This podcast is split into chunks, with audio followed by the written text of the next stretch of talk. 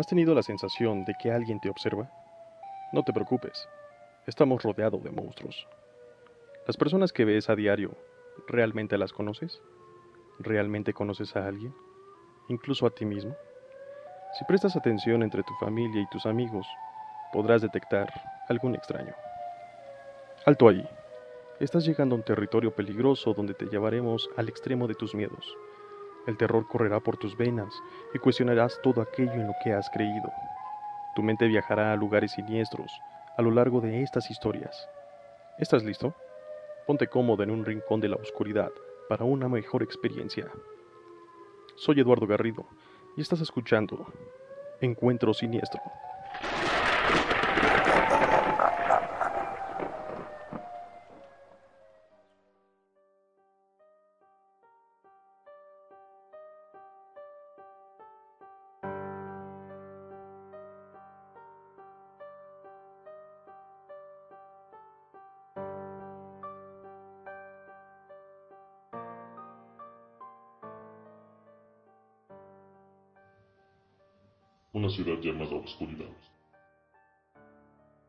Al comienzo se creó la luz, y la tierra quedó libre de las tinieblas. Se creó el cielo, y después los mares.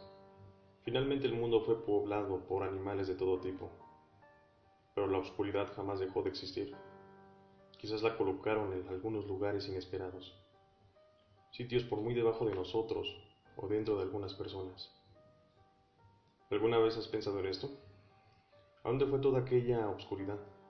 Bueno, creo que vive dentro de nosotros. Tenemos la posibilidad de crear nuestros monstruos y pesadillas. Podemos oscurecer nuestras almas por completo, para dejarlas que se pudran hasta que terminemos convertidos en el tipo de persona que parece en los noticieros de televisión. El sujeto que fue a prisión por hacer comida con carne humana para venderla en la calle. Esta es la historia de alguien con el alma más podrida. Su nombre era Jake y vivía algunas cuadras de mi casa. A pesar de la distancia, lo conocía muy bien. Todos lo conocíamos. Era un hombre que tenía 40 años. Jamás había sido gentil con nadie. Nunca tuvo novia y quizás hasta su propia madre sentía repulsión por él. No soy yo quien lo dice. Son cuatro cuadras de chismosos e idiotas de toda clase. Yo era un adolescente cuando todo sucedió, y aquello me hizo cambiar de opinión sobre la oscuridad y la maldad humana. Jake, a pesar de sus rabietas y rencor, jamás había hecho daño a nadie. Simplemente algunos gritos por aquí, un gesto de mano por allá. El último día que fue visto estaba retirando las hojas secas de su entrada, quejándose de su propia vida, y siendo el mismo que había sido siempre. Lo que dice que sucedió fue lo siguiente. Un hombre pasaba frente a su casa y aparentemente era alguien normal, que no llamaba la atención. El hombre le dio unos buenos días a Jake. Probablemente no lo conocía o era alguien nuevo en el lugar. Y la respuesta no fue diferente a lo esperado. ¿Qué tienen de buenos? El hombre pareció sorprendido, pero no se ofendió. Simplemente siguió de largo y antes de voltear en la esquina, tocó un bloc de notas y escribió. Algunos días pasaron y nadie vio a Jake en el mercado ni en estación de gasolina, tampoco frente a su casa. De cierta manera aquella situación representaba un alivio para todos nosotros. No verlo ni sentir su olor a cigarro y cerveza. Así transcurrieron los días, hasta que una noche se produjo una conmoción, cuando una sobrina fue a visitarlo. Alguien podría imaginar que este sujeto le imploraba a alguien. Ella golpeó la puerta. Golpeó en repetidas ocasiones. Y a esas alturas Jake ya habría salido furioso a lanzarle un zapato en la cara. Entonces la mujer llamó a la policía temiendo que algo malo le hubiera pasado. La policía se apareció en el lugar y derribó la puerta. Lo encontraron muerto, limpio, recostado sobre la cama, con una sonrisa cosida en el rostro. Estaba atado a los postes de la cama. Su cavidad anal había sido destrozada, sus piernas amputadas y algunos órganos extraídos. La sobrina vomitó al verlo. Los policías también. Uno de los paramédicos se desmayó. Entonces un gran silencio se apoderó de la ciudad. Las personas ya no se saludaban en la calle. Miradas desconfiadas y sonrisas fingidas. Parecía que la oscuridad estaba dentro de nosotros, una atrocidad para una pequeña ciudad como la nuestra. Quizás se trata de un pequeño precio que tuvimos que pagar para librarnos de un bastardo como Jake, pero aún debemos de preguntar al asesino por qué robó los órganos. Aquello no formaba parte del trato.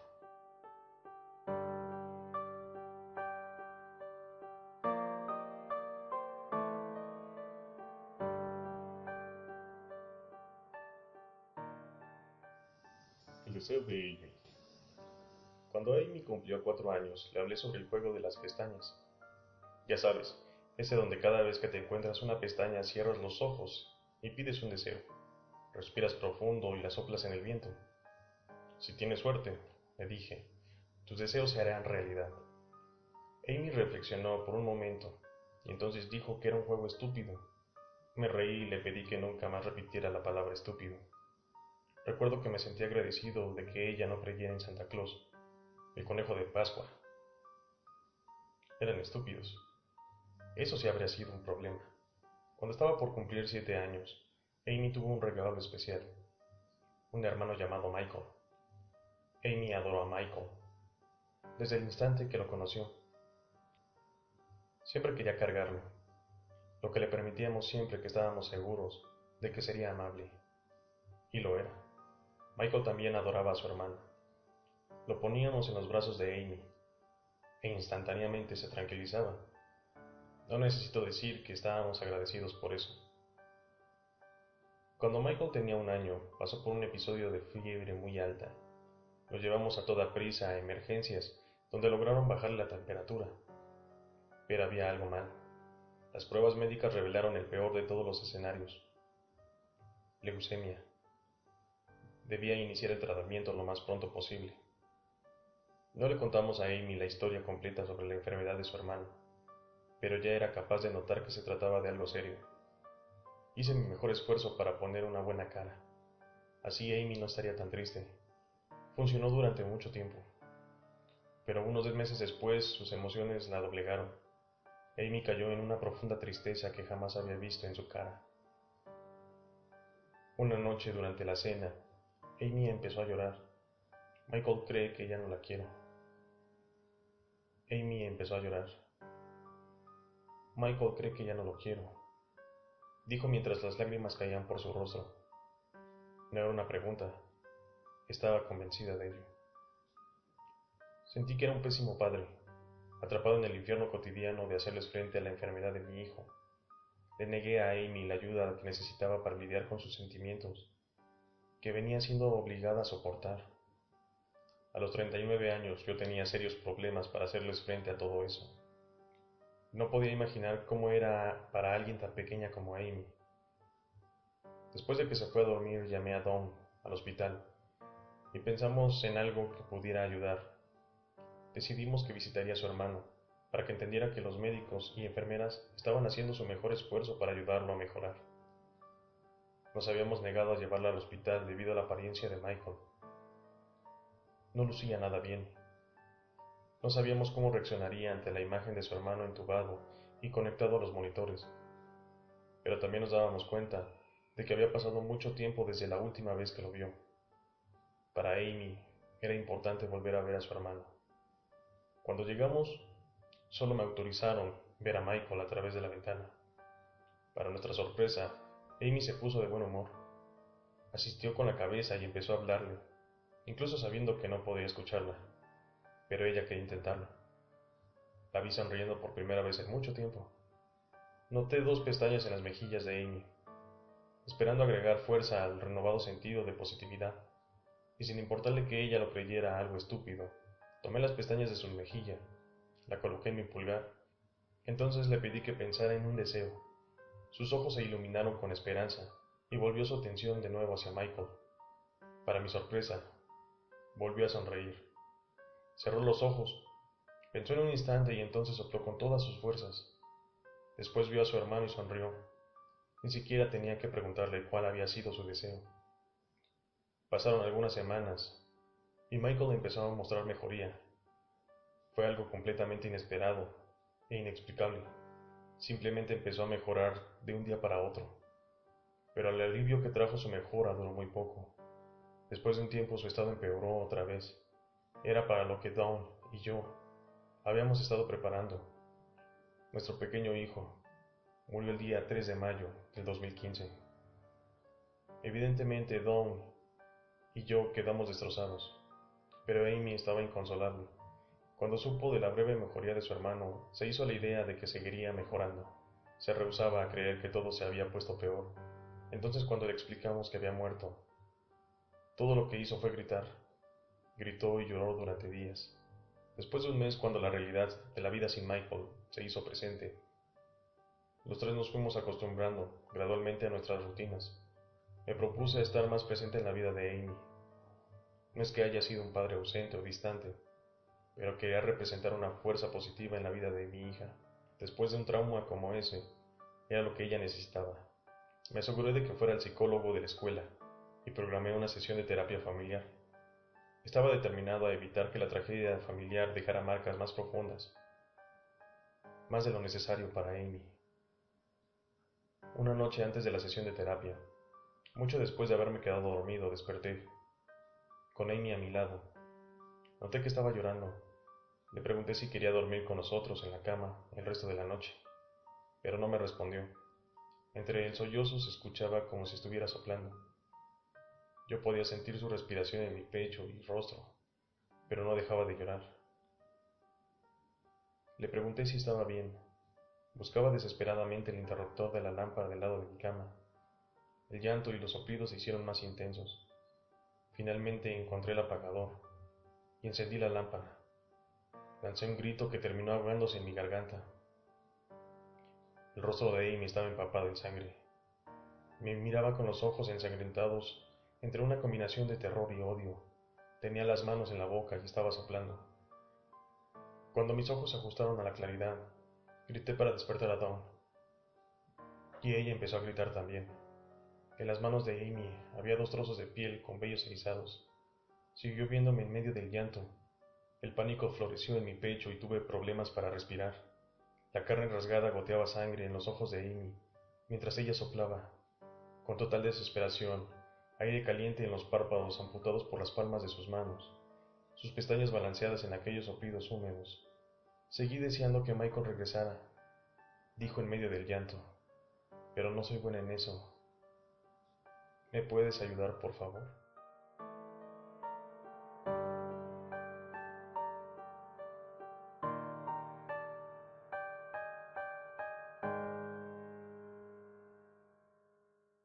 Soy jurado en un caso muy extraño. Primera parte. Voy a empezar por aclarar que no daré nombres reales de personas o lugares en este audio, pues sería un acto ilegal. Es ilegal discutir un caso fuera de la corte, donde sirves como jurado. Y mucho peor, es publicarlo en Internet. Una vez aclarado esto, continuemos. Fui llamado para servir como jurado en un juicio que inició hace un par de semanas. Me presenté en el tribunal para hacer algunas entrevistas y unos días después recibí una llamada diciendo que me habían seleccionado. El juicio inició un miércoles. Además de que inició el juicio, una serie de cosas extrañas han sucedido no solo conmigo. Además, desde este juicio que inició, una serie de cosas extrañas han sucedido, no solo conmigo, sino también con los otros miembros del jurado. El caso el hombre que está siendo juzgado lleva por nombre John Willis. Se le acusa del asesinato brutal de su esposa y hermana. John tiene 32 años. Se tituló en la Universidad Estatal de Pensilvania y se mudó a nuestra ciudad por un empleo como ingeniero ambiental. Todo esto no parece tan extraño cuando se dice en voz alta. Pero como dicen algunos, el diablo está en los detalles. Apenas pude describir las imágenes de la escena del crimen, y evidentemente no tengo copias de estas. Les describiré las fotografías que me presentaron en el juicio. La primera imagen es fácil, es la más horrenda de las tres. En ella se muestra la hermana de John, Erika. Fue apuñalada de una forma terrible y está completamente cubierta de sangre. Sin embargo, lo que contrasta de las fotos es el lugar donde se encuentra el cadáver, en el pasillo de la casa de John, donde tuvo lugar el crimen. Pareciera que alguien arrancó el yeso de todas las paredes después de unos soportes de la pared, fue quebrado en dos lugares. Una vez en la punta, fue formada una extremidad puntiaguda y dentada y otra del medio, de forma que la punta se posicionó 90 grados hacia enfrente. Erika fue empalada sobre las astillas, a más de un metro del suelo. Tanto su cabeza pegaría en el techo si estuviera en posición vertical, pero fue algo muy perturbador de ver. La segunda fotografía se retrataba a su esposa fallecida, Jessica, poniendo todo en consideración. Lo que sucedió con Jessica posiblemente fue mucho peor que lo que fue con Erika. El cadáver de Jessica se encontraba doblado al interior de su maleta, una maleta pequeña, pequeña del tipo que puedes llevar contigo dentro del avión. Según pude observar, todos sus huesos habían sido quebrados en las articulaciones, lo que significaba un proceso manual con una fuerza absurda. Los dedos de las manos, de los pies, brazos, piernas y costillas, estaba roto, pero su piel no presentaba ninguna rasgadura. Había doblado de tal forma que las plantas de sus pies mutilados se encontraban niveladas con sus orejas, y sus brazos se encontraban doblados hacia atrás en la región hacia el codo, por lo que sus palmas tocaban sus hombros. El simple hecho de observar aquella imagen producía escalofríos. La tercera imagen no solamente era una foto, eran varias. Ahí se mostraban las condiciones de la vivienda de donde fueron retirados los cadáveres. Marcadores de evidencia señalaban el suelo y las paredes, pero lo más evidente era una especie de sustancia que no puedo describir propiamente. Se parecía al polvo de la tiza, pero negro, totalmente negro. Se encontraba por toda la casa, tanto en el exterior como en el interior. En el tribunal aún no se revela el motivo. La serie de fotos básicamente muestra la casa ensangrentada, el pasillo donde se encuentran las puertas cerradas para los dos habitantes y la oficina, un baño abierto y otro cerrado, así como dos entradas al sótano. Cuando se presentaron estas fotografías, recuerdo claramente los ojos de John, expresando preocupación, mientras le susurraba algo a su abogado. Como ya lo mencioné, al principio John Willis es un hombre de 32 años, titulado como ingeniero ambiental por la Universidad Estatal de Pensilvania. Es un sujeto de altura promedio, aproximadamente unos 70 y tal vez unos 60 kilogramos de peso. Para mí, no parece que encaje en el típico perfil de un intimidador. Nació aquí y se trasladó a Pensilvania para estudiar la universidad. Después regresó a su tierra natal cuando tenía 24 años. Poco tiempo después conoció a la mujer que sería su esposa. Su noviazgo duró apenas ocho meses.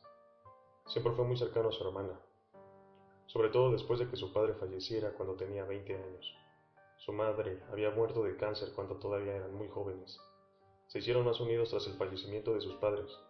Incluso permitió que Erika viviera con él y su esposa en primer año de matrimonio.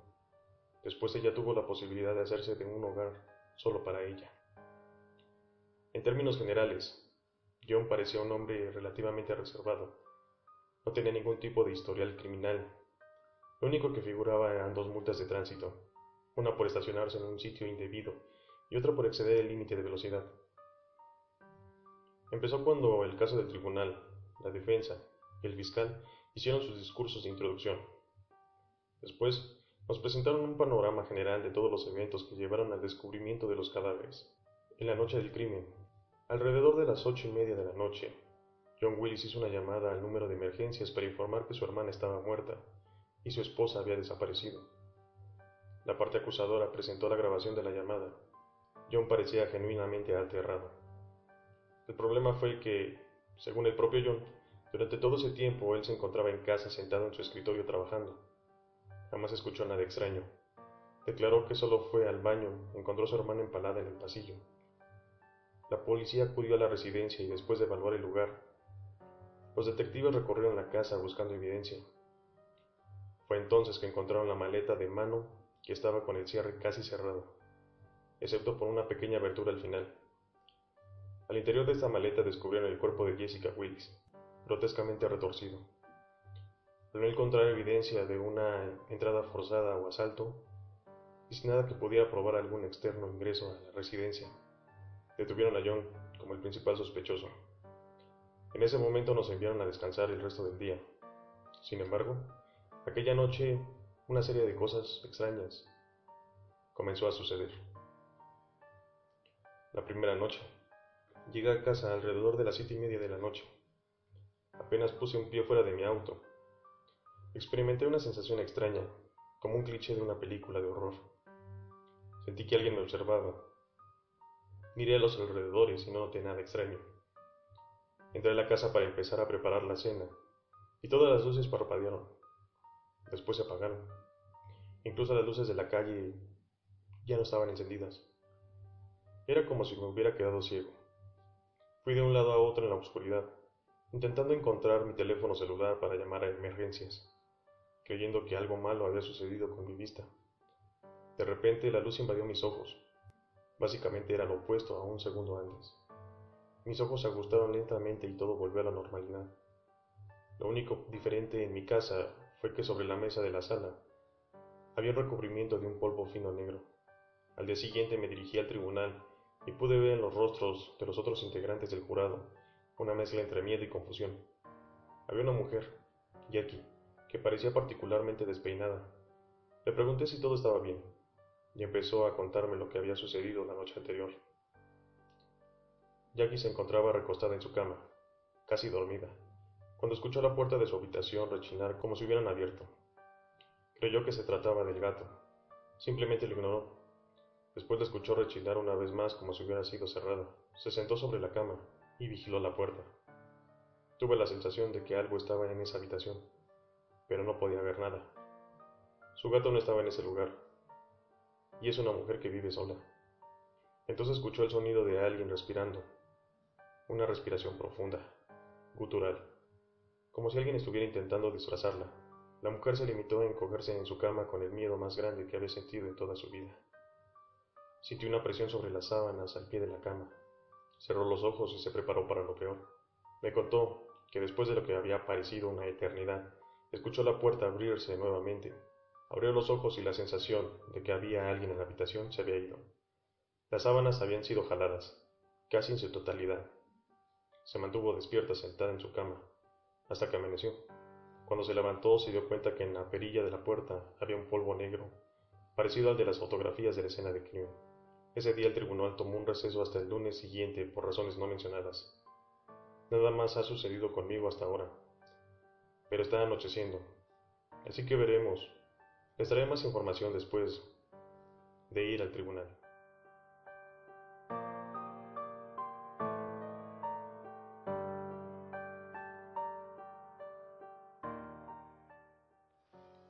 Y bien chicos, ¿qué les parecieron estas historias?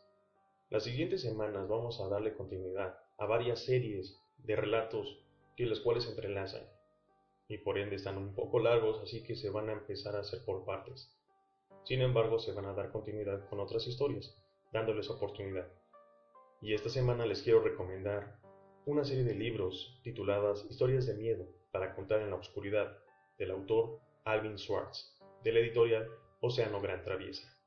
Estas historias fueron inspiración para crear la película del mismo título, producida y escrita por el mexicano Guillermo del Toro. Léanlos, y si no han visto la película, se las recomiendo. Y bien, esto ha sido todo por hoy. Agradezco mucho que sigan escuchando este podcast. Si tienen oportunidad, compártanlos con sus amigos y a aquellos que les gusten este tipo de historias. Y nosotros nos escuchamos la próxima semana con más Encuentros Siniestros. Mi nombre es Eduardo Garrido. Y por favor, ten dulces pesadillas. Hasta la próxima.